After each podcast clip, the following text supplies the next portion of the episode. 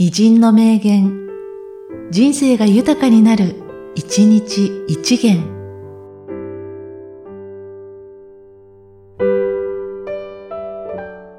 12月22日、神長明夫。人並みにやっていたら、人並みにしかならない。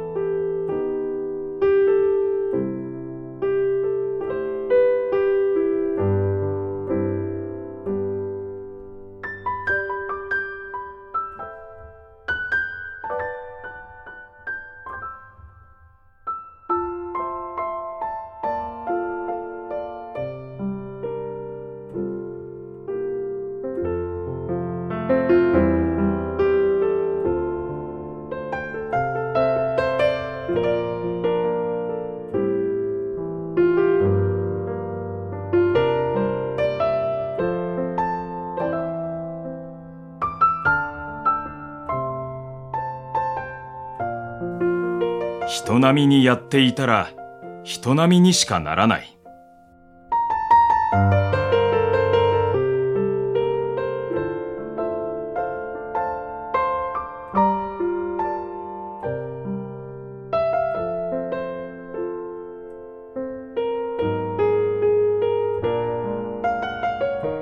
この番組は、提供、久常圭一、プロデュース、声ラボでお送りしました。